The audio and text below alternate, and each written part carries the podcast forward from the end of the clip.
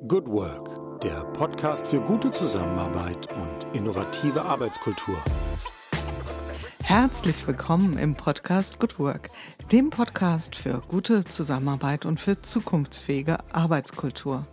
Mein Name ist Julie Jankowski und ich freue mich heute nicht nur, weil die Sonne scheint und weil wir mitten im Sommer endlich angekommen sind, sondern weil wir heute wirklich ein tolles Thema haben. Ein Thema, das uns, und da gehe ich mal von aus, wahrscheinlich alle irgendwie mehr oder weniger beschäftigt. Ich rolle noch mal ein bisschen zurück. Ihr erinnert euch, es gibt da sowas wie die fünf Good Work Prinzipien und die Nummer eins, also meine persönliche und ich glaube für viele von euch auch Nummer eins der Prinzipien ist die gelungene Beziehungsgestaltung. Und unter der gelungenen Beziehungsgestaltung verstehen wir ja ganz mannigfaltige Perspektiven. Unter anderem die Frage, wie treten wir denn in eine Verbindung? Wie treten wir in Beziehung zueinander? Und wie halten wir diese auch lebendig? Mit anderen Worten, wie vernetzen wir uns und wie halten wir dieses Netzwerk auch stabil, sicher und lebendig? Und genau zu diesem Thema wollte ich mir jemand einladen, der oder die sich da wirklich gut auskennt. Also eine echte Vordenkerin. Und da hat mir auch mein Netzwerk wieder mal gute Dienste erwiesen. Und ich musste gar nicht lang suchen, denn wer ein bisschen unterwegs ist in den sozialen Medien, kann an ihr nicht vorbeikommen. Dieser Tage sowieso nicht, denn sie hat gerade ihr Buch zum Thema New Networking veröffentlicht und ich glaube, sie ist die Go-To-Frau zum Thema Vernetzung. Und deswegen, ich kürze ab, wir springen direkt rein und ich sage Hallo, liebe Katrin. Hallo, liebe Katrin Köhler aus Berlin. Hallo, liebe Jule, vielen, vielen Dank für diese liebevolle Anmoderation. Und ich bin ein großer Fan deines Podcasts und deiner Art, äh, Dinge ja, zu besprechen und äh, fühle mich jetzt schon im siebten Himmel, dass ich zu Gast bin. Gut, können, können wir jetzt schon auf Pause drücken, Katrin. Ihr seht das jetzt nicht. Also Katrin hält normalerweise, wenn man mit ihr digital vernetzt ist und äh, mit ihr per Zoom oder per was auch immer äh, verbunden ist, so kleine Kärtchen hoch. Das finde ich total schön. Ja, immer Hallo, Katrin aus Berlin, ein Blumenstrauß. Also liebe Katrin, ich halte dir mal einen Blumenstrauß hin. Ja, vielen und Dank. So, als Fan weißt du wahrscheinlich schon, was jetzt kommt, nämlich die Frage der Fragen am Anfang. Wie bist du in den Tag gestartet? Und ich ergänze es noch ein bisschen, nämlich, hast du schon etwas bewegt heute? Was auch immer es ist, beziehungsweise was bewegt dich gerade? Also, Gleich drei Fragen auf einmal. Katastrophe, ich weiß. Start einfach rein. Alles gut. Ja, wie bin ich in den Tag gestartet? Tatsächlich so wie in die äh, Phase, als ich geschrieben habe, habe ich heute Morgen gedacht. Ich habe mir nämlich um 6.30 Uhr das Laptop ins Bett geholt, was ich schon lange nicht mehr gemacht habe. Aber ich halte heute einen Vortrag äh, bei Axel Springer Corporate Solutions und ähm, die, das Format hat was mit äh, Slices äh, und Slides zu tun, also mit, mit ähm, na, Folien. Und ich habe mhm. heute Nacht beschlossen, die kriegen keine einzige Folie von mir. Ich habe alles umgeschmissen und habe heute Morgen äh, drei Punkte rausgearbeitet, die ich gerne übermitteln will. Und äh, ja, und gehe jetzt hier äh, gleich in den Vortrag. Mhm, das hast du gut. Äh, ich habe es auch, glaube ich, hier schon mal gesagt. Äh, ich finde, da gibt es ja so einen super Kommentar zu PowerPoint. Where's the power? Where's the point? Und äh, damit kannst du ja gerne da starten. Da zitiere ich dich heute. Wunderbar. Also Laptop ins Bett. Ich habe ja schon gehört von Leuten, die die Kinder ins Bett holen, die den Hund ins Bett holen. Aber Laptop, hm, Katrin, kratz, kratz, kratz. Ja, ja, du, das ist natürlich absolut nicht achtsam und normalerweise starte ich auch mit einer Meditation in den Tag. Aber heute, du hast nach heute gefragt, da bin ich ehrlich. Heute war nicht äh, die zehn Minuten äh, calm wie mhm. sonst. Mhm. Äh, ich habe, baue da auch lange Strecken auf und halte das, äh, wenn es geht, regelmäßig ein. Aber während der Buchphase zum Beispiel habe ich immer äh, morgens mir einen Kaffee und das Laptop äh, mhm. geholt und ähm, habe dann zwei, drei Stunden Strecke gemacht, habe ich das immer genannt. Und heute Morgen mhm. fühlte ich mich eben daran erinnert, einfach die Ruhe des Morgens und die Frische der Gedanken zu nutzen, die dann einfach entstehen. Und das hat mich heute bewegt und ich hoffe, ich bewege dann damit mhm. heute auch noch was. Ja, total gut. Und wir, wir wollen ja auch hier ein bisschen Real Life reinbringen. Also ich, du weißt, 162, 163, wie viel auch immer Folgen wir jetzt auf der Uhr haben und unglaublich ist, was Menschen zwischen, ich sag mal, ich glaube, der früheste Fall war 4 Uhr und irgendwann zwischen 8 Uhr in der Zeit stehen die allermeisten Menschen auf. Also ich würde mal sagen, die allermeisten zwischen 6 und. 7.30 Uhr wäre so mein Tipp, meine Einschätzung. Und äh, das hat ja schon manchmal ganz schön was Beeindruckendes.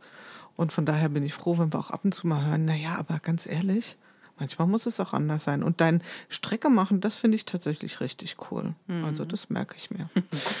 Gut, ich habe dich als die Expertin, die Vordenkerin und ich darf das, weil ich stelle dich vor. Ich weiß, du selbst würdest das vielleicht nicht so gern machen mit dem Expertin. Das ist immer so ein Thema, stellt man sich selbst gern als Expertin vor.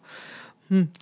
Ich sag mal so, was auf deiner Karte steht. Da steht Digital Coach. Du bist Geschäfts Geschäftsführerin, ähm, auch bei Digital You und du bist vor allen Dingen auch zertifizierte LinkedIn-Expertin. Ja, das genau. ist das, was man sehr schnell über dich findet. Und das ist dir, glaube ich, auch wichtig, nochmal dieser Zusatz zertifiziert beim Thema LinkedIn. Vielleicht magst du an der Stelle mal ganz kurz reinklinken. Ja, gerne. Also ein Coach kann sich ja jeder nennen und äh, mhm. lange Jahre ähm, äh, haben viele auch nicht verstanden, was ist denn nun genau ein Digital Coach? Fragen mich Leute immer noch heute, weil ich kein klassisches Business Coaching mache und dafür übrigens auch nicht zertifiziert bin, sondern Trainerin bin von Haus aus. Also ich liebe die Arbeit in Gruppen. Aber ähm, LinkedIn ist hergegangen und hat gesagt, wir machen eine Rock Your Profile Kampagne und dafür haben sie sechs TrainerInnen in Deutschland zertifiziert, die dann äh, im Namen von LinkedIn quasi eingeladen sind, ähm, Rock Your Profile Sessions zu geben. Rock Your Profile mhm. heißt klar, bring erstmal dein Profil auf Vordermann. Damit geht ja schließlich alles los. Mhm. Okay, also du hast da wirklich eine Expertise. Das kann ich aus eigener Erfahrung auch wirklich bestätigen. Und wenn man ein bisschen weiter kramt bei dir, dann sieht man ja und den Blick so ein bisschen zoom out äh, weit, dann sieht man, dass das Thema Kommunikation nicht neu ist in deinem Leben. Also du bist eine durchaus Medienfrau. Ich darf dich mal, glaube ich, so auch apostrophieren. Du hast dich viel mit den Fragen der Vermarktung und von Sales, von Medien Produkten, Angeboten beschäftigt in verschiedenen Kontexten. Und, das hat mich sehr gefreut, du hast eine journalistische Ausbildung. Also so ging es mal los. Ganz klassisch. Ähm, nach dem Abitur in unseren äh, Generationen war es ja immer so, ah, die Banklehre, das sichere Geschäft. Und ich habe gleich gedacht, Sicherheit, mir doch egal. Mhm. Ich möchte was machen, was mich erfüllt und habe mich dann gleich nach dem Abi wirklich umgeschaut und habe bei einer kleineren Tageszeitung in Baden-Baden, beim Badischen Tagblatt, äh, ein mhm. Volontariat gemacht. Es war ein ganz großartiges Volontariat, weil da sehr viel Wert darauf gelegt wurde, nicht nur badische People da auszubilden, sondern ganz divers reinzugehen im Sinne von mhm. Bundesländern. Deswegen durfte ich als Niedersächsin da rein und habe da dann ein Jahr noch als Redakteurin äh, gearbeitet in einer Lokalredaktion. Und dann habe ich gedacht, gut, äh, das ist mir jetzt dann auf Dauer äh, zu wenig Horizont hier im Mittelbadischen. Jetzt gehe ich zurück und äh, studiere. Ich bin ähm, Medienwissenschaftlerin dann von Haus aus diplomiert, habe mich mit der Zeitschriftennutzung im Urlaub auseinandergesetzt. Mhm. Sommer, Sonne, Blätterwald findet man immer noch äh, im, im, Web und bin äh, über die Insel Mallorca gelaufen und habe 400 Interviews bei 34 Grad geführt in vier Wochen. Also du siehst, äh, scheue vor keiner Art von Kommunikation zurück. Und ähm, dann kam die Expo in Hannover und da bin ich dann so ein bisschen in die BWL abgedriftet, habe äh, als Studentin parallel Rechnung geprüft, dann Events gemacht, habe da Werbung gemacht und habe vor allen Dingen bei der Expo 2000, du kannst es dir vorstellen, gelernt, wie man in einer Organisation das Blind Copy und alle Widrigkeiten einsetzt.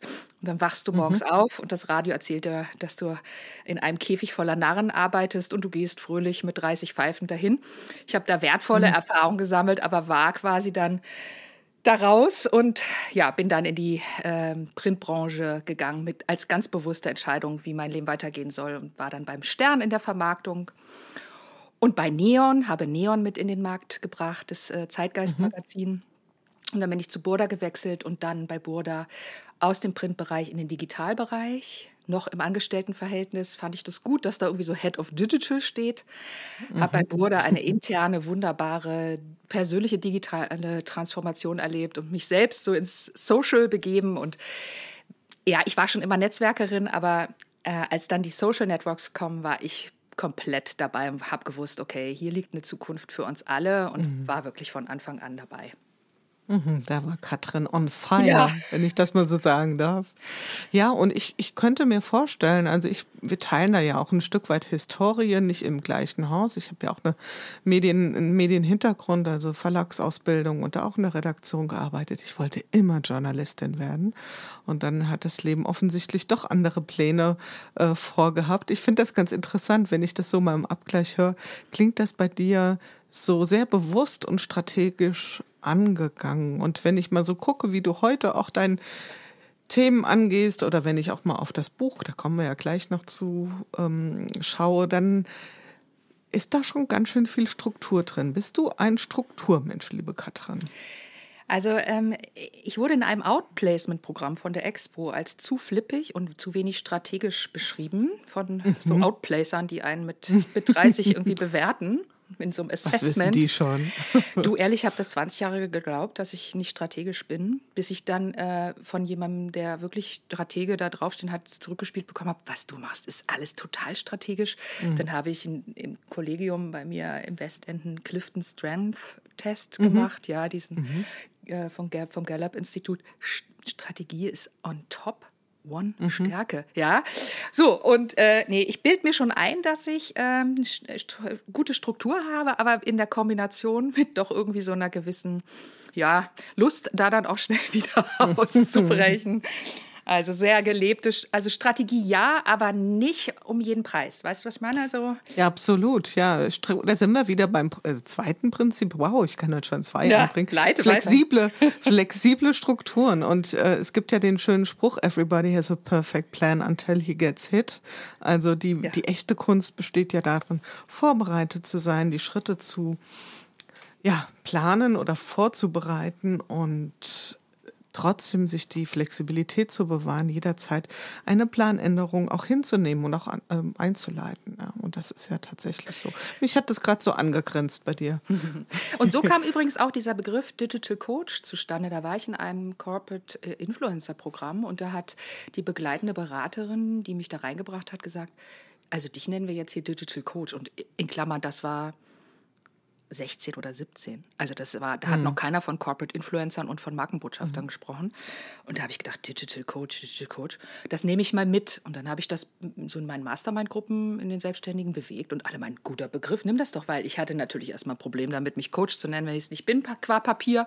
Aber dann bin ich doch irgendwann ausgebrochen und habe gesagt, das passt schon. Das, äh, das schnappe ich mir jetzt mal.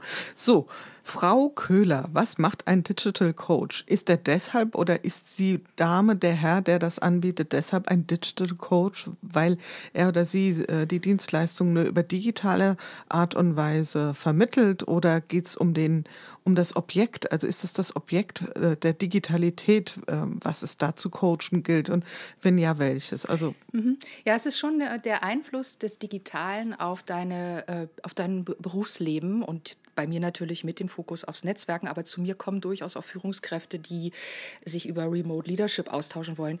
Ehrlich gesagt schreibe ich das bloß nicht vorne drauf, weil dann versteht ja keiner mehr, was ich mache. Also Digital mhm. Coaching tatsächlich heißt für mich ähm, nicht nur, dass, also es ist meistens übers Digitale, weil es ähm, viel Sinn macht.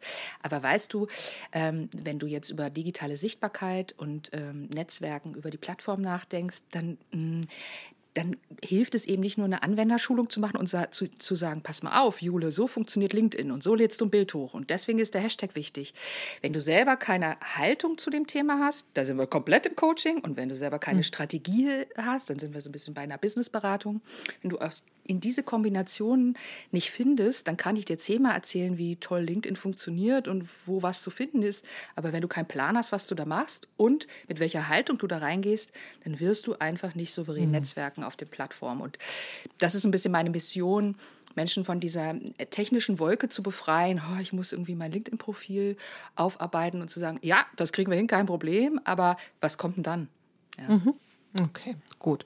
Also wir nehmen mit, du unterstützt Menschen, wahrscheinlich mutmaßlich Fach- und Führungskräfte oder Menschen, die selbstständig unterwegs sind, ein, sich gut durch die digitale Realität zu navigieren, die zu nutzen, auch für ihre berufliche Expertise, also für ihre berufliche ähm, Laufbahn, das bestmöglich die Chancen darin zu benutzen oder zu nutzen. Und vor allen Dingen das Thema der Verbindung. Da sind wir ja mittendrin. Und ich sag mal so, ähm, du hast mir mal an der Stelle verraten, und ein bisschen Vorteil sollen die Hörenden und Zuhörenden von Good ja auch haben, dass du selbst auch manchmal mit dem einen oder anderen Begriff so fremdelst. Also ich greife mal die Begriffe auf, die ähm, wir jetzt schon hier so touchiert haben, wenn wir über Digital Networking reden. Da sind wir ja schnell, wie gesagt, natürlich beim Netzwerken. Wir sind aber auch bei dem Thema ähm, Personal Branding und wir sind auch bei dem Thema Social Selling. Und das sind ja durchaus Begriffe, wie soll ich mal sagen, die werden nicht nur positiv belegt oder da gibt es ja da auch immer mal wieder kontroverse Diskussionen. Wie geht es dir so mit den Begriffen? Vielleicht kannst du sie erst mal fassen hm. und dann kommen wir mal auf das Fremde nochmal zurück. Ja, also also das digitale Netzwerken grundsätzlich, ähm, also das New, das New Networking ist tatsächlich eine, eine Addition aus deinem althergebrachten Netzwerken, was du so machst an den Städtischen dieser Welt, ja, weil Netzwerkveranstaltungen, wenn man sich Aug in Aug gegenübersteht und sich die Hand gibt. Plus äh, tatsächlich, dass äh, die, die Präsenz auf äh, den digitalen Plattformen, wovor ja viele zurückschrecken. Da kommen wir sicherlich nachher noch drauf. So, und dann äh, hast du ja heute so diesen, nicht heute, eigentlich schon sehr lange, seit 25 Jahren, diesen Begriff des Personal Branding. Und da sehe ich natürlich, was so vorgelebt wird auf den Plattformen. Und einige der Kunden, die so zu mir kommen, also seien sie jetzt aus dem Marketing, aus dem Bereich HR oder auch aus dem Bereich Vertrieb, ja, die sagen zu mir, das ist mir alles, Katrin, zu selbstreferenziell. Das ist mir alles zu viel heini shiny. Und das verknüpfen diese Menschen mit Personal Branding. Und dann kriege ich so Sachen zu hören wie, ich habe kein keine Lust mehr auf diese Personal Brander, wo ich mich da inszenieren soll. Das ist doch alles nur Selbstdarstellung. Solche Leute ziehe ich irgendwie an.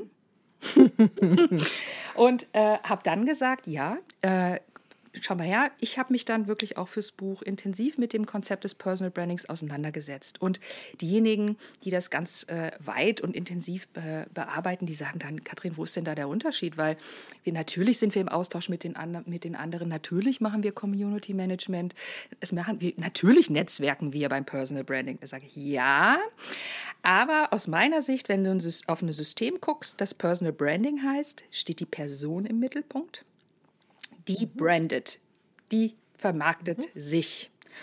Und ich lebe eigentlich, glaube also das habe ich jetzt auch so durchs Buch festgestellt, ich lebe eher so im Wir und bin eher so auf dieser Beziehung zwischen zwei Menschen mhm. und was daraus entstehen kann. Mhm. Das tatsächlich ist die Interaktion und die geht dann ein wenig weg von diesem Ich brande mich, mhm. sondern ich baue eine Beziehung auf und ich bin auch voll beim anderen und bei der anderen. Ja, worum geht es äh, demjenigen, derjenigen, um daraus den bestmöglichen Nutzen für alle zu kriegen und nicht nur jemanden auf den Sockel zu stellen, der dann tausende von Followern aufbaut und seine Botschaften verkündet. Sehe ich viel in der CEO-Positionierung? Mhm. Ja, so ich weiß, wie es geht und ich sende, ja. Mhm. Ähm, da bin ich von einer anderen Fraktion. Ich sage, ja, ich weiß, wie es geht und ich sende, aber ich nehme auch wahr, was die anderen sagen. Ich habe wieder neulich eine Geschichte von einem CEO gehört, der an einem Abend an einem Städtisch stand bei so einem schönen Netzwerkevent und dann sprach ihn jemand an diesem Städtisch auf ein LinkedIn-Posting von irgendwie ein paar Minuten oder Stunden davor an und er wusste nicht, dass er zuvor mit dieser Person im Austausch war, weil das mhm. natürlich irgendeine Assistentin für ihn gemacht hatte. Und das ist ein sehr cringer, würden unsere Töchter sagen. ja, auf jeden Moment. Fall. ja, ja. Da, man sollte schon wissen, was man so auf einer Plattform äh, auch von sich gibt, weil die Leute denken halt, das ist dein Personal Branding, du weißt schon, was du tust. Ohne mhm. dass ich sage, man soll sich da nicht unterstützen lassen. Gar kein Thema. Personal Branding. Social Selling, wenn ich mit Vertrieb, äh, Vertriebsmitarbeitenden spreche. Also ein guter Vertriebler weiß, du gehst nicht auf ein Event und machst gleich einen Heiratsantrag. Ne? So von, mhm. kauf mich. Sondern du baust, oh, da sind wir wieder, du baust eine Beziehung auf. Ja? Mhm. Zu mhm. Menschen, die Entscheidungen treffen sollen für dein Produkt. Bei manchen äh, großen Investitionen sind ja bis zu sieben Personen in einem Unternehmen involviert, bis mal so eine Entscheidung fällt. Locker. Locker. Ja, locker. Mhm. So, und äh, da einen Blick dafür aufzubauen, wie komme ich auch digital an diese Person ran? Weil du kannst ja heute eine, kannst du meinetwegen eins zu eins einen Telefonanruf starten, du kannst eine E-Mail schreiben oder du kannst im E-Mail-Postfach bei LinkedIn landen, wo mhm. allerdings auch viele Hard Social Seller landen, die uns alle mhm. sehr nerven. Aber wenn mhm. du derjenige oder diejenige bist, die eventuell mit einem kleinen Entree da reinkommt, vermittelt wird oder sich schon mal empfohlen hat über die Aktivitäten auf der Plattform, du kommst da an, der Kontakt entsteht, die Beziehung entsteht, der Content, das ist dir als New Networkerin bewusst, der Content, sage, sage ich, startet das Gespräch, das Gespräch ja, bereichert die Beziehung. Und die Beziehung, die gute, die führt zu Möglichkeiten. Ob du jetzt in der HR bist, ob du im Vertrieb bist oder im Marketing, ist egal. egal. Ja. Die Beziehung, also dein erstes Prinzip. Deswegen mhm, habe ich auch dein Buch so gern gelesen, weil ich dachte, ja. da ticken wir ganz schön ähnlich. Da ticken wir auf jeden Fall ähnlich. Und ähm, für diejenigen, die uns bisher zugehört haben und auch weiter zuhören wollen und vielleicht nicht so ähm, versiert sind, nochmal mit den ganzen Funktionalitäten und Begriffen in den sozialen Medien.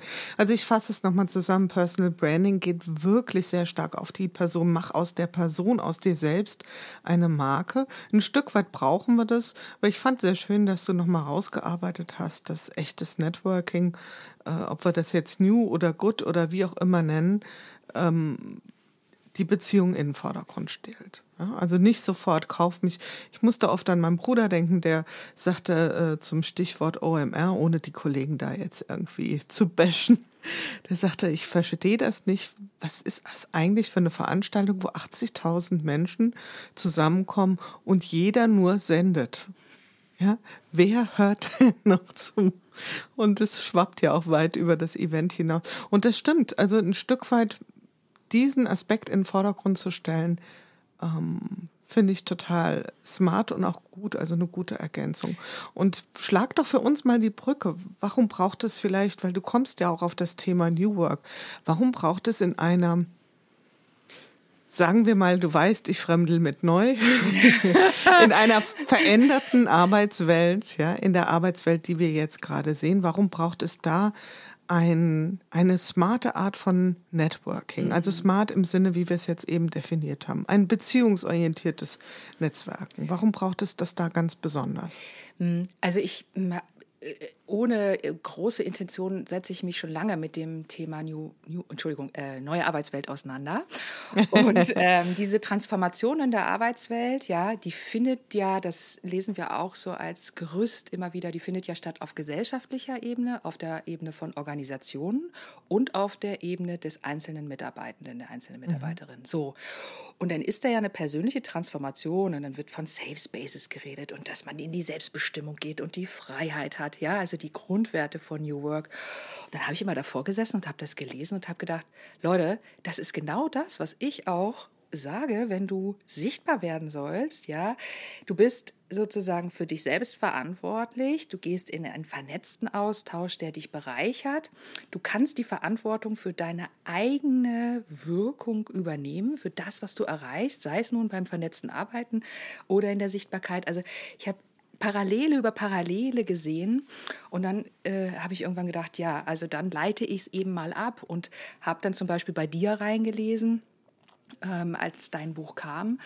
Und du hast ja diese wunderbaren Interviews geführt im Podcast. Und was ich natürlich als erstes mir angehört und dann auch durchgelesen habe, äh, sind so Koryphäen aus, auch aus meinem alten Bereich der, der digitalen Kommunikation, nämlich Sascha Lobo, der ja heute gar nicht mehr, der, der erklärt ja sozusagen Gesellschaft, weil Gesellschaft heute mhm. digital ist, ja.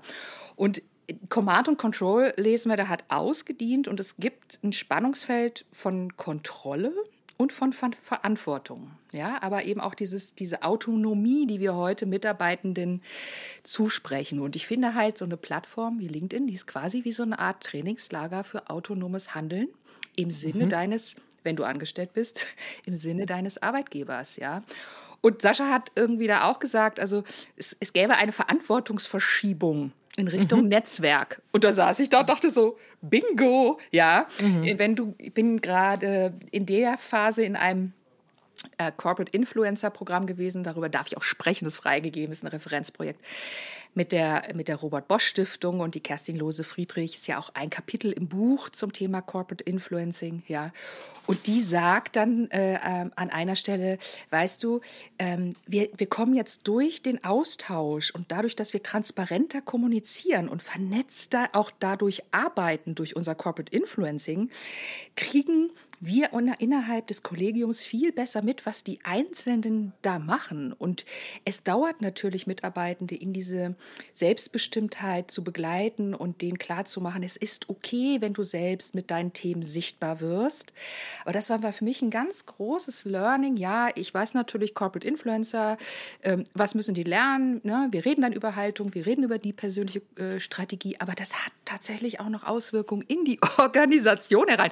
Das war mir bis dahin gar nicht klar. Und da habe ich mit Kerstin eben viel darüber gesprochen. Und deswegen habe ich das auch ganz bewusst ins Buch aufgenommen, um klarzumachen, dass so ein ähm, inhaltliches Training tatsächlich dann auch, weil es vernetzt ist und weil die Menschen viel sehen, was die anderen machen, Vernetzungseffekte hat, die ich gar nicht so auf der Rechnung hatte, ehrlich gesagt. Und an der Stelle ist es wieder Zeit, auf unseren heutigen Werbepartner hinzuweisen, die R&V Versicherung. Und dort ist das Thema Communities und Netzwerke ganz oben auf der Agenda. Denn die R&V Versicherung tut einiges dafür mit über 30 Communities und unterschiedlichen Netzwerken, damit die Mitarbeitenden den berühmten Blick über den Tellerrand werfen können. Es gibt Communities of Practice, es gibt Netzwerke zu den Fragen von Agilität, zu Transformation, zu Kulturwandel und, und, und. Das ist für alle Mitarbeitenden spannend und ich könnte mir vorstellen, ganz besonders für diejenigen, die noch am Anfang ihrer beruflichen Karriere stehen und sich ein neues Netzwerk aufbauen wollen. Und hier kommen die offenen Stellen ins Spiel, die die R&V aktuell noch zu besetzen hat. Im Bereich Trainee sind noch ein paar Vakanzen, im Bereich Wirtschaftswissenschaften, Recht und IT. Unter dem Link www.trainee.ruv.de findet ihr alle derzeit offenen Stellen für Trainees. Die Informationen dazu sind wie immer in den Shownotes verlinkt. Ich wünsche euch viel Erfolg bei der Jobsuche. Ich greife das auch gerne nochmal auf. Also diese, dieses Interview mit Sascha Lobo habe ich aus mehreren Gründen noch sehr, sehr gut und transparent vor Augen. Und er sagte, es gibt diese gigantische Verschiebung in Richtung Netzwerk. Und er sagte, ich spreche bewusst nicht von Remote-Arbeit, weil da geht es ja schon los. Wer ist denn Remote, wenn der Chef in der Zentrale sitzt und drei Kollegen im Coworking? Wer schaltet sich denn wo Remote dazu? Ja, da haben wir ja auch noch so ein bisschen so ein alte Denkmuster mhm. drin. Und er sagt, ähm, und dieses vernetzte Arbeiten bedingt ja logischerweise dass da eine Verantwortungsverschiebung und Vertrauensverschiebung auch ähm, passiert oder ein großes Vertrauensvolumen, so hat er das, glaube ich, bezeichnet. Und ich muss ja wirklich gut haushalten mit meiner Sichtbarkeit, mit meiner, mit meiner Selbststeuerung. Das muss ich ja alles gut hinkriegen. Jetzt sind wir wieder von den äh, von dir angesprochenen verschiedenen Ebenen, damit ich das gut gemanagt kriege, damit ich in dieser vernetzten Welt eben nicht vergessen gehe. Wir haben dieses Thema der ähm, Proximity Bias und Productivity Anxiety, wo wir also sagen, wir sehen, dass Menschen Sorge haben, dass sie übersehen werden in einer vernetzten Welt. Und diese Sorge ist, ich kann es leider nicht positiv auflösen, auch zum Teil berechtigt. Also der gute alte Oma-Spruch aus den Augen, aus, aus dem, dem Sinn, Sinn, da ist ein wahrer Kern dran. Das heißt, ich muss dafür sorgen, dass das was ich tue, wie ich es tue, auch gesehen wird. Und gleichzeitig muss ich damit auch im anderen Extrem managen. Also das heißt, wir kommen gar nicht umher, in einer vernetzten Arbeitswelt uns mit diesen Phänomenen auseinanderzusetzen. Ja? Ja. Und dann machen wir es lieber gleich professionell und auch mit, wie du sagst, einer guten Haltung. Eine Sache war, äh, hat mich bei Sascha sehr ähm, eben auch angesprochen, dass er sagt, naja, wenn wir diese Hierarchien nicht mehr haben, haben wir natürlich, lassen, müssen wir Kontrolle loslassen und Vertrauen aufbauen. Und das Vertrauen, das dann eben Vorgesetzte in die äh, Mitarbeitenden haben, dass sie das schon gut machen, wenn sie gut geschult sind äh, in der digitalen Sichtbarkeit. Ne? Da sind wir jetzt wieder bei den Corporate Influencern. Dieses Vertrauen müssen sich die Leute aber erstmal selbst nehmen. Mhm. Weißt du, das ist das, was ich ganz häufig sehe. Und es ist fast egal, ob da ein erfolgreicher Einzelunternehmer kommt oder jemand, der in einer Bereichsleitung in einem Unternehmen ist. du selbst musst dir zutrauen, sichtbar zu werden mit deinen Themen. Du musst dir klar sein, welche Themen, aber auch, und das ist das Haltungsthema, zu sagen, wie werde ich denn jetzt sichtbar? Und wenn du da keine Idee aufbringst, was will ich denn rüberbringen, wozu mache ich das, diese Fragen geklärt hast und deswegen ist es eins zu eins Coaching, weil ich dir da nicht sitze und sage, so, ah, du bist Jule, also schnöck, schnöck, schnöck, so geht's, ja. Mhm. Das wird nichts bewirken, sondern ich sage, hi Jule, so, was hast, was ist denn dein Ziel und wie kannst du denn da hinkommen? Und dann fängst du an zu reflektieren, so, ja. Mhm. Und ähm, das natürlich dann immer im Austausch zu dem Fachwissen, das aber eben für mich alleine gar nicht reicht. Ja, und dann sind wir jetzt mal wirklich spätestens an der Stelle, wo wir mal auf dein Buch auch springen sollten, Katrin. Sehr gerne. Dein Buch, genau, heißt New Networking und ähm, ist gerade frisch erschienen im Wahlen Verlag. Ähm, ich finde ja auch eine sehr schöne Adresse für die Themen, die wir mehr oder weniger ja auch gemeinsam bespielen. Und ich stelle mir als erstes mal eine Frage, was ist deine Intention gewesen mit dem Buch? Soll es ein Plädoyer für das Vernetzen sein? Soll es sowas sein wie ein, ein Playbook, also eine LinkedIn-Anleitung beispielsweise? Ist es ein Mutmacher? Was war so dein, deine wichtigste Motivation, genau dieses Buch so zu schreiben?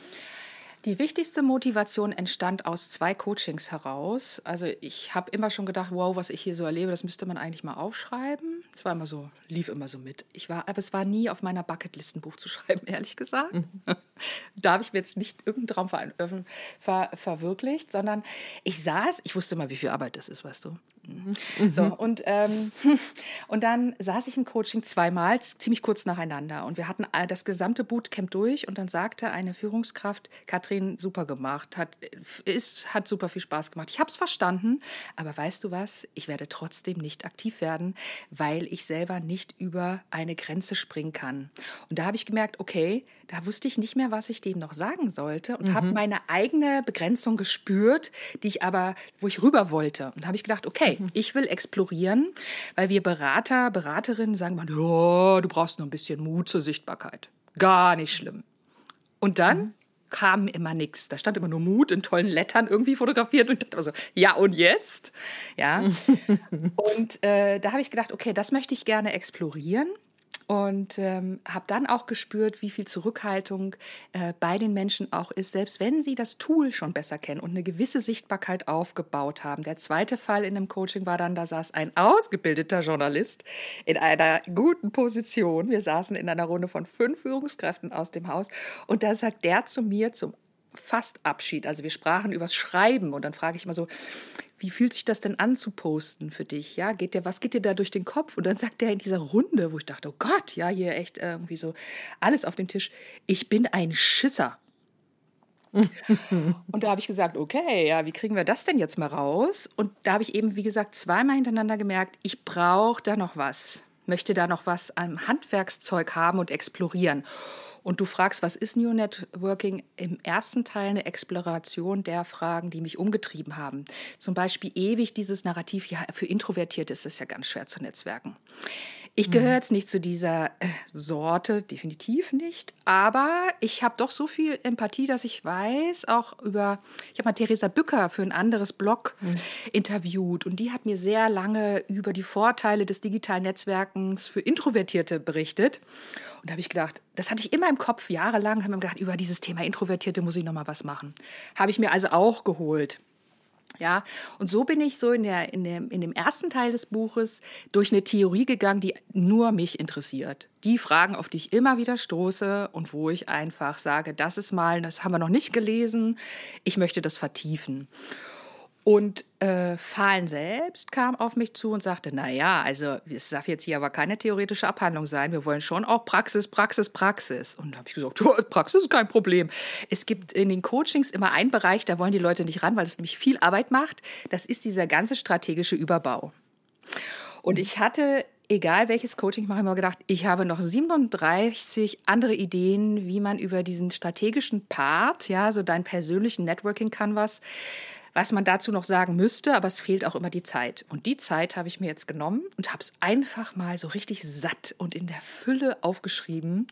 Das ist ehrlich gesagt jetzt so im Rückblick auch total befriedigend, weil ich immer sagen kann, so, ja, da ist es einmal draußen, was ich sonst in den Coachings, ja, die sollen ja immer alle schnell gehen und, und irgendwie jeder will schnell auf den Punkt, das verstehe ich auch, schnelle Ergebnisse. Und äh, ja, ich, ich sehe jetzt so, wenn du New Networking liest, und das kriege ich tatsächlich, das Buch macht sich gerade ein bisschen selbstständig auf LinkedIn. Bin ja mhm. der positive Kontrollverlust. ich mhm. bin total mhm. begeistert und kriege sehr viel Feedback, was es äh, den, den äh, Leserinnen und Lesern bringt. Und die geben mir immer zurück, diese strategischen Gedanken einfach mal hinzuschreiben, sich eine, auf einem Zettel ist das ja am Ende, sich diese Gedanken einmal zu machen, worüber spreche ich, in welcher Frequenz und so weiter. Ähm, das ist total hilfreich und bringt die dann auch äh, am Ende in die Umsetzung und dann zeigen sie mir, dass sie jetzt fertig sind und halten mir ihr Post-its hoch und so. und ich feiere, ich verspreche ich ja auch im Buch, ich feiere jeden, der da das Feedback gibt und sichtbar mhm. wird an dieser einen Stelle. Viele haben noch nie gepostet und machen es dann jetzt und sagen, und jetzt habe ich auch einen Plan, was ich will. Ja. Mhm. ja, das ist diese Hürde, über die du eben gesprochen hast. Ähm, die spüren wahrscheinlich die meisten Menschen zugegebenermaßen nicht alle gleich. Ja? Also wir haben da Unterschiede. Und was würdest du sagen, um da mal so eine Sache rauszubringen, was hilft? Weil offensichtlich allein die Aussage, du brauchst nur ein bisschen Mut, das ist ja hm, banal. Ja? ja. Also die allein ändert ja noch gar nichts. Nur weil irgendwo ähm, wir brauchen einen Mutausbruch lesen, was ein schönes Wortspiel ist. Hm, pff, ja, passiert halt nichts. Ja, genau. Passiert noch nichts. Genau. Was hilft? Also es hilft, denke ich, und so äh, habe ich das, das habe ich versucht, auch so auf den Punkt zu bringen. Wir sind soziale Wesen und wir haben Angst davor, ausgegrenzt zu werden und uns selber durch ein doofes Posting auszugrenzen. Und jeder sitzt davor und denkt so, was hat sie denn da jetzt wieder geschrieben? Ja, das ist ja so, man gibt sich Mühe und dann sitzt man davor und soll posten. Es geht mir manchmal auch so, ganz ehrlich. Und dann denkt man so an die anderen, die es lesen könnten und die Sorge vor diesen Reaktionen, gar nicht mal der Shitstorm, sondern eher so, wie kommt denn das jetzt an? Und das war auch der Schisser mhm. damals, der genau so gesagt hat, ich hab, kann nicht kontrollieren, was andere über mich denken. Und da bin ich dann so ein bisschen in den Widerspruch gegangen und gesagt, wenn du das sozusagen ordentlich machst und dein Bestes gibst, Perfektion gibt es eh nicht in der Kommunikation, ja, dann ist es so, dass du, ja, du solltest dir Sorgen machen vor den Reaktionen. Das kann sozusagen dein Qualitätsmanager sein kann dich mhm. äh, dahin bringen, das nicht Larifari zu machen. Aber dann auch zu sagen, so, jetzt habe ich alles getan, ich habe es auch nochmal überlegt, nochmal gegengelesen und jetzt schicke ich das auf eine Reise. Und wenn du das halt noch nie gemacht hast, so deine Botschaften so rauszuhauen, weißt du ja nicht, was dann passiert. Natürlich denken sich die Leute was und natürlich sitze ich auch vor LinkedIn-Postings und denke mir meinen Teil. Machen wir alle, ist wahrscheinlich menschlich. Aber es kommen doch Botschaften in die Frontallappen deiner Kontakte. Das ist dieses passive im Draht bleiben und du baust halt eine Wirkung auf bei allen denen, die es lesen. Und die ist dann aus meiner Sicht so viel wertvoller als dieser Moment des Zweifelns. Also das so gegeneinander zu stellen und sagen, ja, ich habe hier eine Sorge, aber tatsächlich sich auch zu sagen und zu wissen, das habe ich mit der Karapientka, mit der, mit der Coach so gut rausgearbeitet, es ist okay, sich diese Sorgen zu machen. Es ist gar nicht schlimm, mhm. es ist völlig normal. Jeder denkt so. Mhm. Ja, um da so ein bisschen den Druck rauszunehmen. Das schützt uns ja auch vor einer ähm, ja, Selbstüberschätzung irgendwo. Ja, wenn da irgendwie, ich sag mal, ein Entwicklungsfeld wäre, ist das ja, wie du sagst, so ein ganz guter innerer Qualitätsbeauftragter. Ja, ich denke da mal an das schöne innere Team von Schulz von Thun und dass der innere Kritiker nicht ganz so lautstark wird. Und andererseits denke ich auch, mein Gott, ist auch eine wahnsinnige Ich-Bezogenheit in der Annahme unterwegs zu sein, dass alle nichts Besseres zu tun haben, als sich Stunden, Tage, Wochen über den eigenen Post Gedanken zu machen. Manchmal ist das so. Das stimmt, das haben wir vielleicht alle schon mal mehr oder weniger auch erlebt, dass wir, und dafür brauchen wir kein äh, Tool, irgendeine unbedachte Äußerung machen, in welchem Forum, in welcher medialen Öffentlichkeit auch immer, und sei es in einem kleinen Gespräch, und das kommt dann ganz doof als Bumerang zurück. Das sollte uns nicht davon abhalten, ja. Ähm, das zu teilen, was in uns ist. Ja. Exakt. Und ich hatte mal eine Kundin, eine potenzielle Kundin, die anrief und die dann so etwas sich echauffierte am Telefon und meinte so, Frau Köhler, Sie können sich das nicht vorstellen. Ich poste und poste bei LinkedIn und dann setzen die Leute kein Like und kein Kommentar. Die rufen mich an und sprechen mich am Telefon darauf an.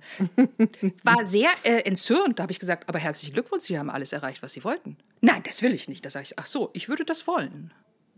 Weißt du? Ist auch lustig, was ist hier Selbstzweck und was ja, ist Wirkung? Es war, und dann ist es eben oft, dass, äh, dass, dass der Aufbau der Follower, natürlich, der gehört dazu, dass wir die, die Reichweite äh, auch irgendwie im Blick haben, aber es geht um Aufbau mhm. von Beziehungen. Und wenn sie denjenigen am Telefon hat, Bingo. Mehr Beziehung geht nicht. Nee. Mehr Beziehung geht nicht. Ja, das muss man sich auch nochmal vor, ähm, wieder vor die Augen führen. Und wie gesagt, wir reden jetzt viel über LinkedIn und das ist auch sicherlich ein Schwerpunkt in deinem beruflichen Tun und auch im Buch. Das ist auch völlig okay so. Wir können davon viele Dinge auch an andere sagen wir mal, Kontexte übertragen. Und ich erlebe es auch oft, dass mich Menschen plötzlich im Real Life, im sogenannten echten Leben ansprechen und sagen, na, bei dir ist ja viel das und das los. Und ich denke, wow, ich habe den noch nie oder die noch nie gesehen, dass sie irgendwas geteilt, geliked, kommentiert hat. Die Menschen bekommen das mit. 66 also Prozent, sagt man, sind die Silent Community, die nie einen Finger rühren, die nicht liken mhm. und kommentieren und nur mitlesen. Aber die Wirkung stellt sich dann eben an anderer Stelle dar. Und ein kleiner Widerspruch, liebe Jule, für mich ist ja das, was im Digitalen stattfindet, auch im Real ja. Life. Du weißt. ich wusste es, deswegen habe ich ja auch extra Hast die mir den Elfmeter hingelegt. Und genau, der musste rein und der kommt auch gleich nochmal ganz prominent für dich. ja, also das heißt, dein Buch, ich fasse das nochmal zusammen. Es ist, ich würde schon sagen, das hört sich so nach einem Mutmacher an, also deine Motivation, den Menschen da ordentlich Wind unter die Flügel zu packen, in die Sichtbarkeit zu gehen, das Thema vielleicht auch nochmal differenzierter zu betrachten. Äh, ich fand jetzt auch diese Zahl auch nochmal ganz spannend, ja, zu sagen, es geht dir doch am Ende auch um ein Beziehungsangebot, was du aussprichst. Ja. Alles, was wir äußern, ist ja im besten Fall ein Interaktionsbeziehungsangebot. Und das können wir über diese Bühne wunderbar spielen. Und ich ergänze gern an der Stelle noch, es hat auch tatsächlich die Qualität von einem Playbook. Es sind so viele konkrete Anleitungen drin, auch tolle Zitate und wirklich immer, du nennst es so schön, take that und ähm, als alter Fan, entschuldige. Und wollte gerade wollte sagen, also unsere Generation kann da noch voll mitschwingen und geht da schon, äh, da geht eine ganz eigene Party ab und ähm, ja, und es gibt natürlich, und das finde ich ist ein ganz wichtiges Thema, ganz viele ähm, Mythen und äh, Missverständnisse zum Netzwerken. Also so ein bisschen dieses, gehen wir mal so ein bisschen auf die Downside auch. Also ich weiß, du hast an der Stelle, oder hast es auch, glaube ich, schon öfter mal ähm, zitiert, dass jemand dich ansprach und hat gesagt, Frau Köhler, was soll das denn die ganze Zeit mit diesem Geleike? Also äh, so, so, so wirklich eine Reaktanz auch gezeigt hat. Ja, es muss ja auch niemand tun. Also ist ja jedem freigestellt. Was würdest du sagen, ist so neben dem, was wir schon besprochen mhm. haben, so ein echtes Missverständnis beim Thema? Nehmen wir mal das deutsche Wort Netzwerken. Ein Missverständnis, ähm, ja, dass, dass die Interaktionen tatsächlich ausschließlich der Selbstdarstellung dienen. Also ich saß mal auf einem Panel, wo eine äh, Frau, die noch nicht aktiv war in den sozialen Netzwerken und vielleicht auch die Algorithmen nicht so kannte, die, die hat auch so das Liken und Teilen und Kommentieren so abgetan in so digitales Gedöns. Mhm. Mhm. Und äh, das machen doch nur Selbstdarsteller. Also das ist so eine, das ist so eine Aussage, die ich von vielen Menschen höre, die nicht dabei sind. Lass uns das nicht missverstehen, Jule. Das mhm. Ding ist voller Selbstdarsteller. Ja, Eitelkeit ist mein zweiter Vorname. Genau, ja. aber mhm. die Plattform ist ja das, was wir daraus machen. Und digitales Netzwerken ist sicherlich etwas für Selbstdarsteller, aber eben nicht nur. Und mein Anspruch ist zu sagen, ja, sie sind da, aber lasst uns doch bitte was dagegen setzen. Lasst uns mhm. austauschen, fachlich austauschen. Und das Schöne ist, ja, wenn so viel äh, Aktuelles erlaubt, dieser äh, LinkedIn-Algorithmus, den ich immer mal wieder anspreche, der scheint ja auch gerade so ein bisschen sich zurückzuschrauben. Ich mhm. nehme das mit Vorsicht, was wir gerade so lesen. Ines, unsere gemeinsame Bekannte, die mhm. ja, schöne Grüße an der Stelle, hat neulich auch so schön drüber geschrieben, wie sich gerade LinkedIn verändert und angeblich, wie gesagt, LinkedIn immer angeblich, ja, mhm. angeblich ist es eben so, dass äh, diese diese selbst Darstellung mit den schlauen Sprüchen auf den Bildern etwas zurückgefahren werden soll im Algorithmus. Das kann die KI ja einfach regeln, kein mhm. Problem. Und das fachlicher Content, wenn wir uns wirklich austauschen, zum Gespräch am virtuellen Städtisch einladen, wie ich das immer nenne, dass das äh, befördert werden soll. Ähm, ich bin noch nicht durch mit einer Be, ähm, wirklich mit einem klaren Urteil, ob das nun tatsächlich mhm. gerade stattfindet. Ich sehe es bislang noch nicht.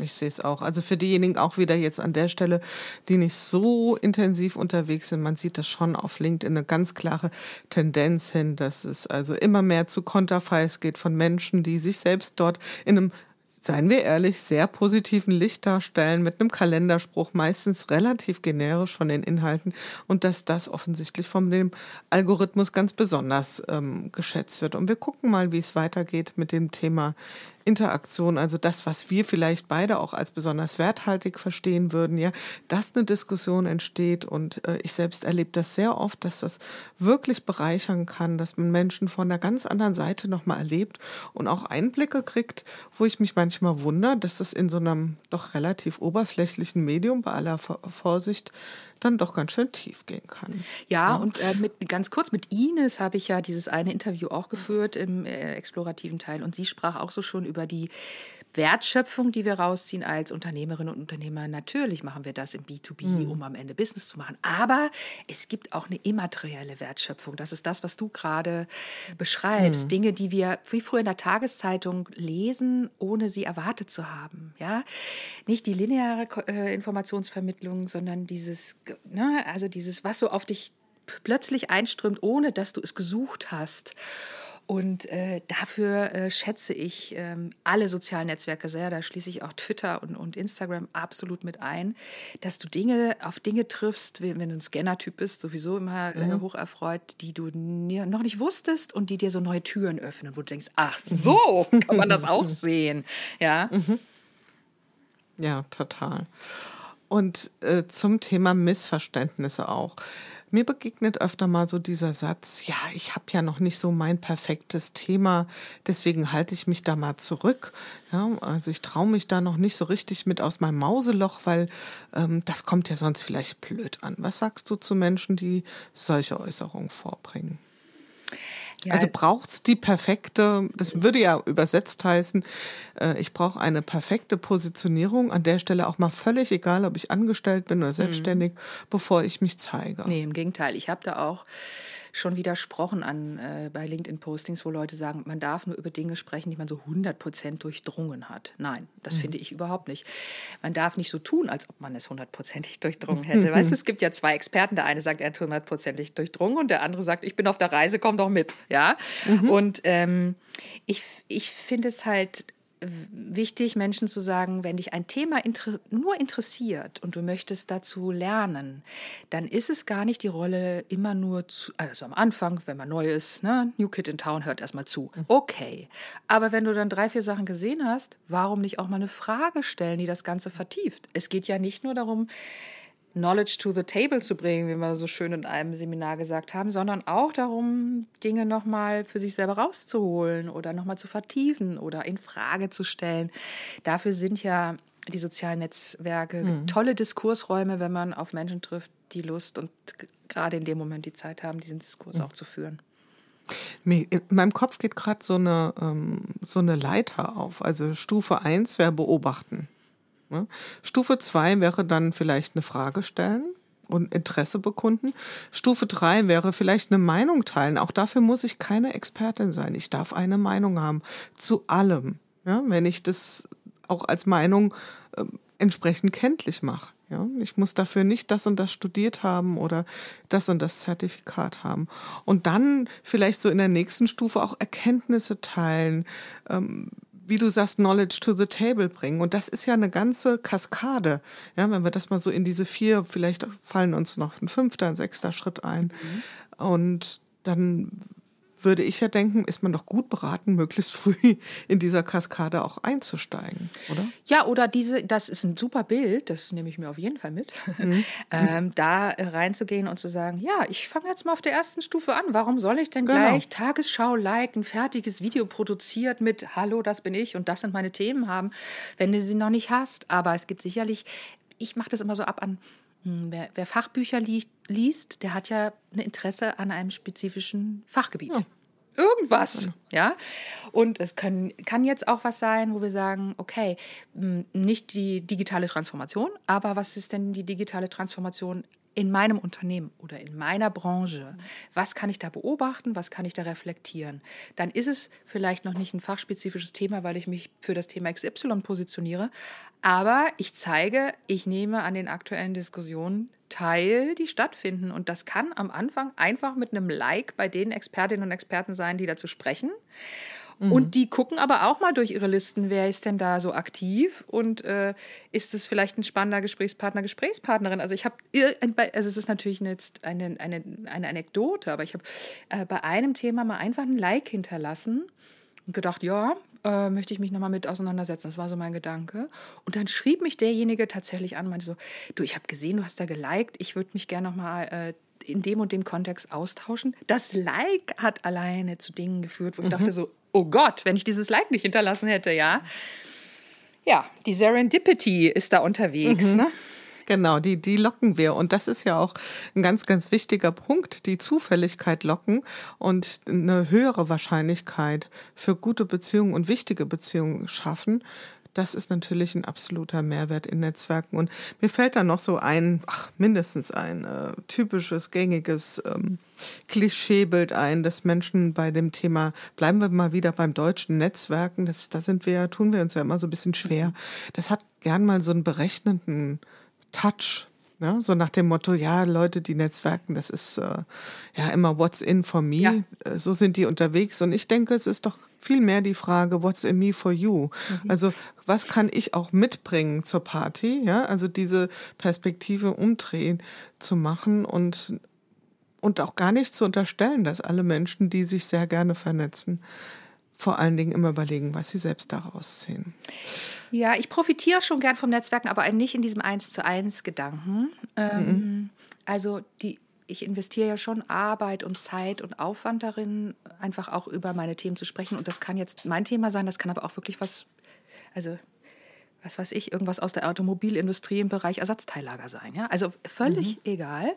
Ich spreche über meine Themen und ähm, was, was ich anstrebe, ist äh, so im Adam Grantion-Stil, ich gebe und ich erhalte zurück. Aber es ist nicht in dieser reziproken 1 zu 1 Beziehung, mhm. sondern das Netzwerk ja, gibt zurück und ich erhalte eine Wirkung, die ich aber tatsächlich nicht am, da ist sie mhm. wieder, ne? Die, also am Reißbrett planen kann man das nicht, sondern da muss man loslassen und sagen, so mhm. Leute, hier ist das, was ich mhm. zu, lief, zu bieten habe.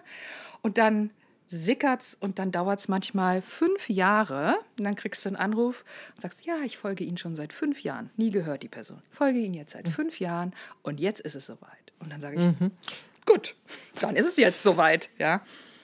Guck mal, und das ist nicht abgesprochen.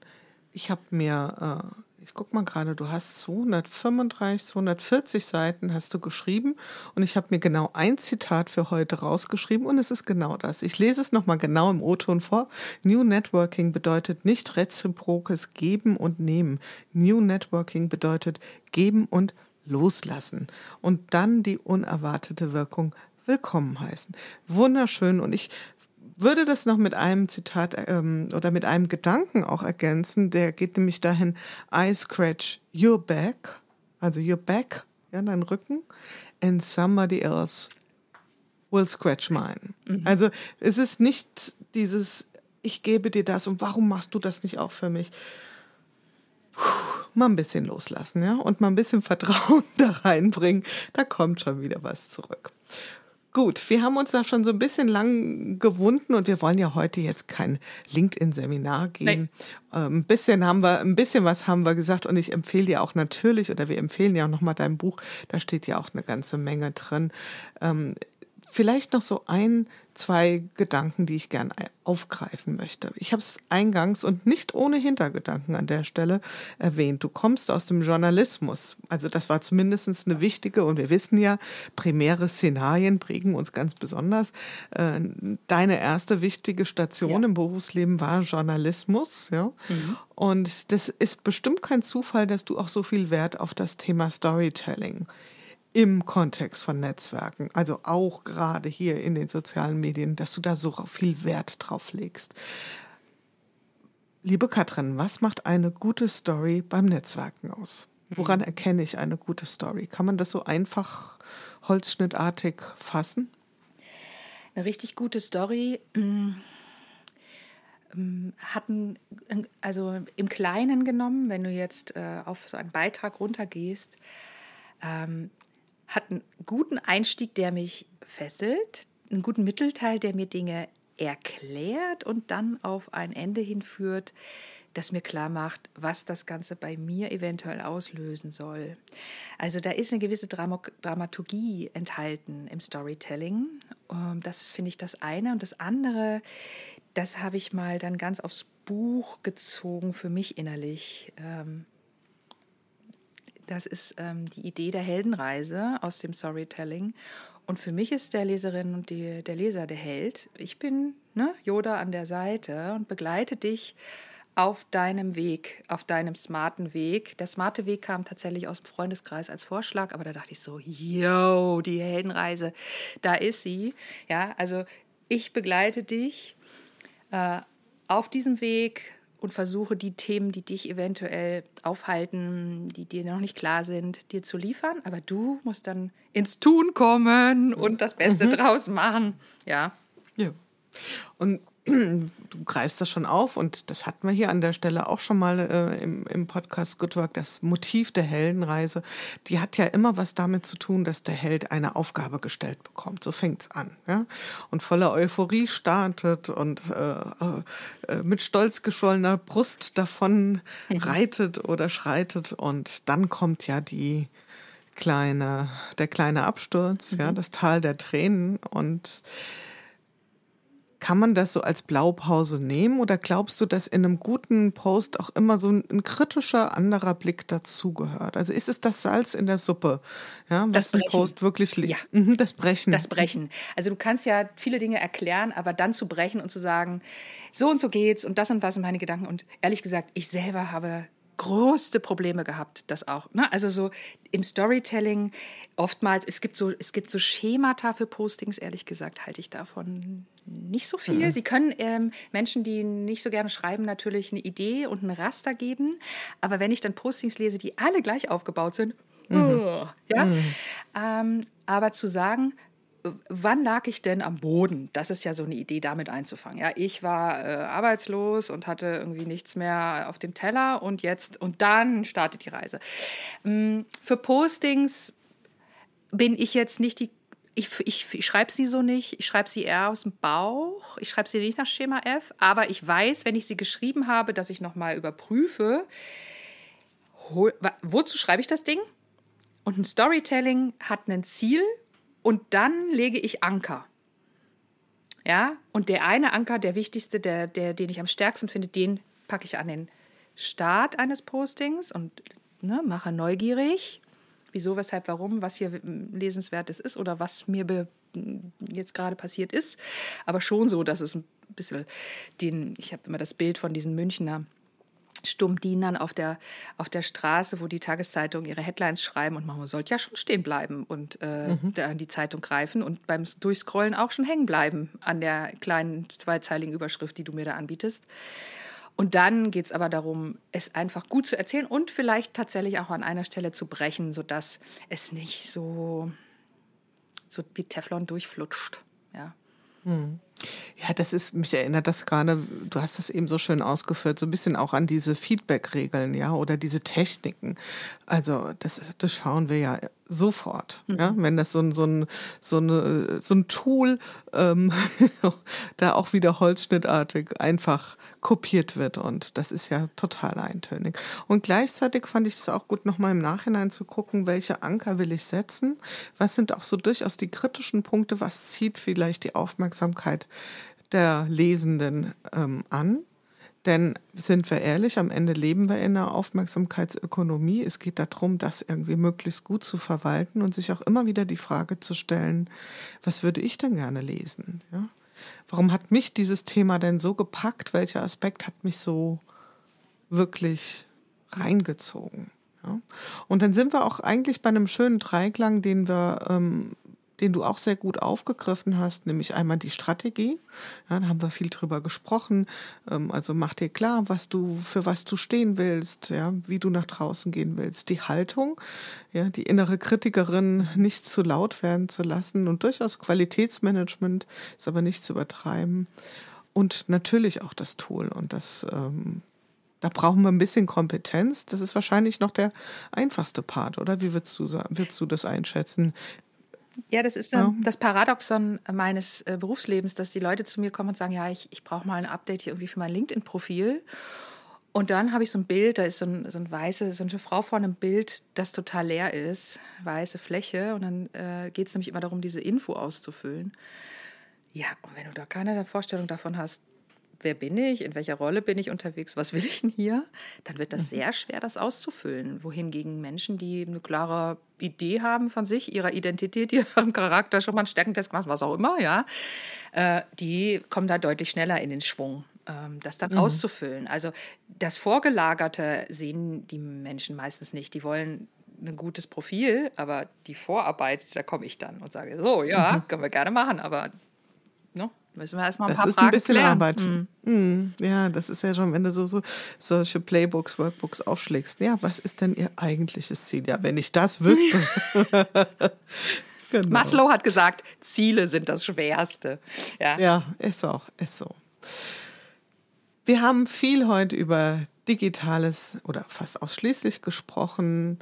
Ähm, du hast auch noch mal, vielleicht magst du es noch mal mit einer kleinen Akzentuierung hier sagen, warum real und digital nicht äh, gegensätzlich zu betrachten ist, sondern warum Digitales auch total real ist.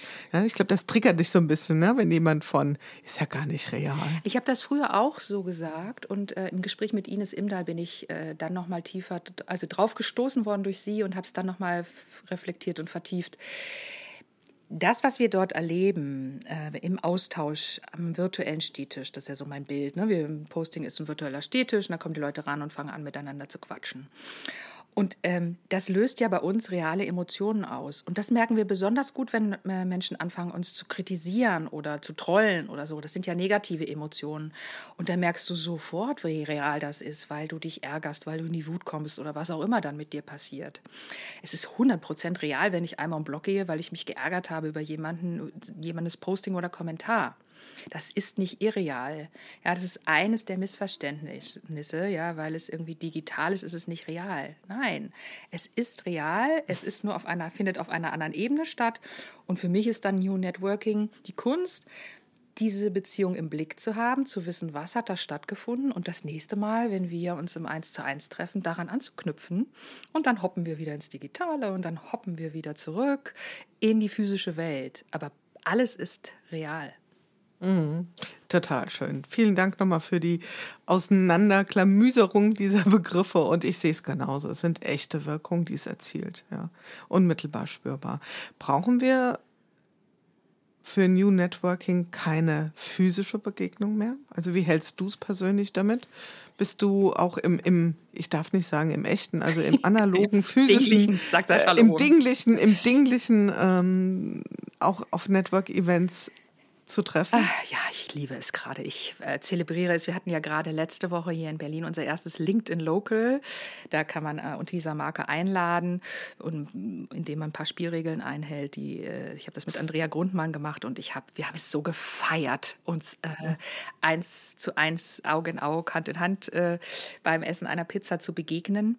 Und äh, ja, ich bin eine, eine sehr mh, hm, bewusste 1 zu 1 Netzwerkerin, so gut essen gehen mal auch. Früher habe ich auch äh, Netzwerke gepflegt, fast ohne Intention, einfach nur um die Beziehung zu pflegen. Ich wusste gar nicht warum.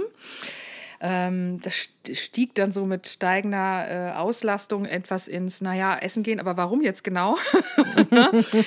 ähm, also ich bin eine große Freundin vom 1 zu 1 Netzwerken, aber ich weiß halt, dass ich, wenn ich die Sau, die ich durchs Dorf treibe, im Eins zu eins Gespräch, was mich gerade umtreibt, ja, worum es mir gerade geht, wenn ich das auch noch in ein LinkedIn-Posting verpacke und auf die Reise schicke, erreiche ich halt auf einen Schlag so viel mehr Augen und Ohren. Das ist dann mhm. ein bisschen weniger intensiv, aber für mich ist es eben wirklich die echte Mischung. Aber weil du eben nach den aktuellen fragtest, letztes Jahr für war für mich total schwer. Ich war recht vorsichtig, was Corona anging. Letztes Jahr haben alle schon wieder Republika, OMR, you name it.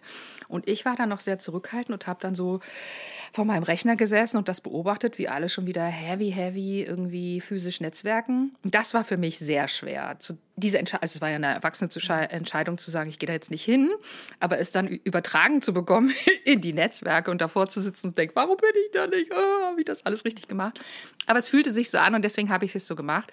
Und dann, ich saß immer zu Hause und habe gedacht, wenn ich mir selber wieder mich sozusagen tummeln werde, dann möchte ich eben äh, selber auch Netzwerkevents veranstalten.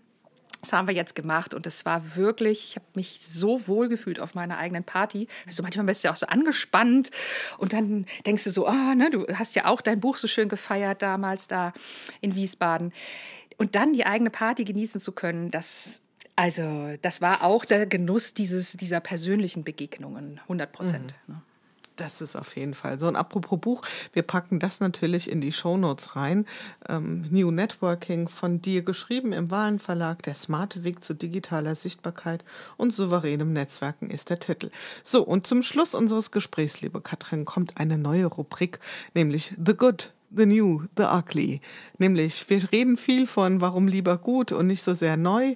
Ähm, und manches muss ja neu sein. Was ist denn, fangen wir mal mit dem Guten an. Was ist denn the good am New Networking? Was mhm. ist das Gute? Vielleicht auch etwas Bewahrenswertes, was du rüber transportiert hast. Ja, das ist tatsächlich das Bewusstsein dafür, dass das eins zu eins, das sogenannte alte Netzwerken, natürlich jetzt nicht ersetzt wird durch die digitalen mhm. Plattformen, sondern nur bereichert. Mhm. Und was ist the new? Was ist wirklich das Neue, das, das ganz Neue? So, könntest du das auf so einen Kern runterbrechen? positiver Kontrollverlust. Sehr schön, das nehme ich total mit. Und ein bisschen auch The Ugly. Gibt es auch so eine kleine Downside? Wir haben ein paar mhm. gestreift und auch ausgeführt, aber wo du sagst, das lassen wir vielleicht lieber mal in der ollen Kiste. Also The Ugly ist so ein weiter Begriff. Ähm, weißt du, beim 1 zu 1 Netzwerken hast du ja die Menschen, die ähm, dir auch so ein bisschen auf den Keks gehen, weil sie sich an dich ranwanzen und dann stehst du da mit denen und denkst so, wie soll ich denn jetzt hier irgendwie aus der Situation rauskommen? Kennst du noch? ja. Und da sagte dann meine CEO äh, so im Coaching zu mir, weißt du, das ist so herrlich. Ein letztes Like und ich bin weg. Wunderbar ein letztes Like und wir sind hier weg, aber bleiben natürlich verbunden, liebe Katrin. Es war ein herrliches Gespräch. Hat auch wieder eine Schippe zu unserer Beziehung, glaube ich, das beigetragen und hoffentlich eine Einladung da draußen an euch, die ihr zugehört habt bis hierhin. Und ich glaube, es haben auch ganz viele eifrig, eifrig mitgeschrieben, denn ähm, die Gespräche bei Good Work sind ja mal ein bisschen abstrakterer äh, Natur und manchmal haben sie auch wirklich Gebrauchswert. Und ich glaube, wir hatten heute den ganzen Blumenstrauß. Von daher. Danke dir, Jule, und für alle Hörerinnen und Hörer eine kleine Überraschung. Also, wenn ihr mögt, ähm, vernetzt euch mit mir bei LinkedIn, ganz klar die Einladung. Und dann gibt es, wenn ihr euch auf Jules Podcast und dieses Gespräch bezieht, eine kleine virtuelle Überraschung. Oh, wow. Also das packen wir auf jeden Fall auch nochmal in die Shownotes. Ich bin selbst überrascht und ich habe keinen Wissensvorsprung, liebe Hörerinnen, liebe Hörer. Ich äh, melde mich auch mal an. Ja, mal gucken. Das mal. Gut. Liebe Katrin, habt noch einen schönen Tag und ich freue mich, wenn wir uns wiedersehen, ob digital oder ganz physisch. Danke, Jule, es war ein Fest.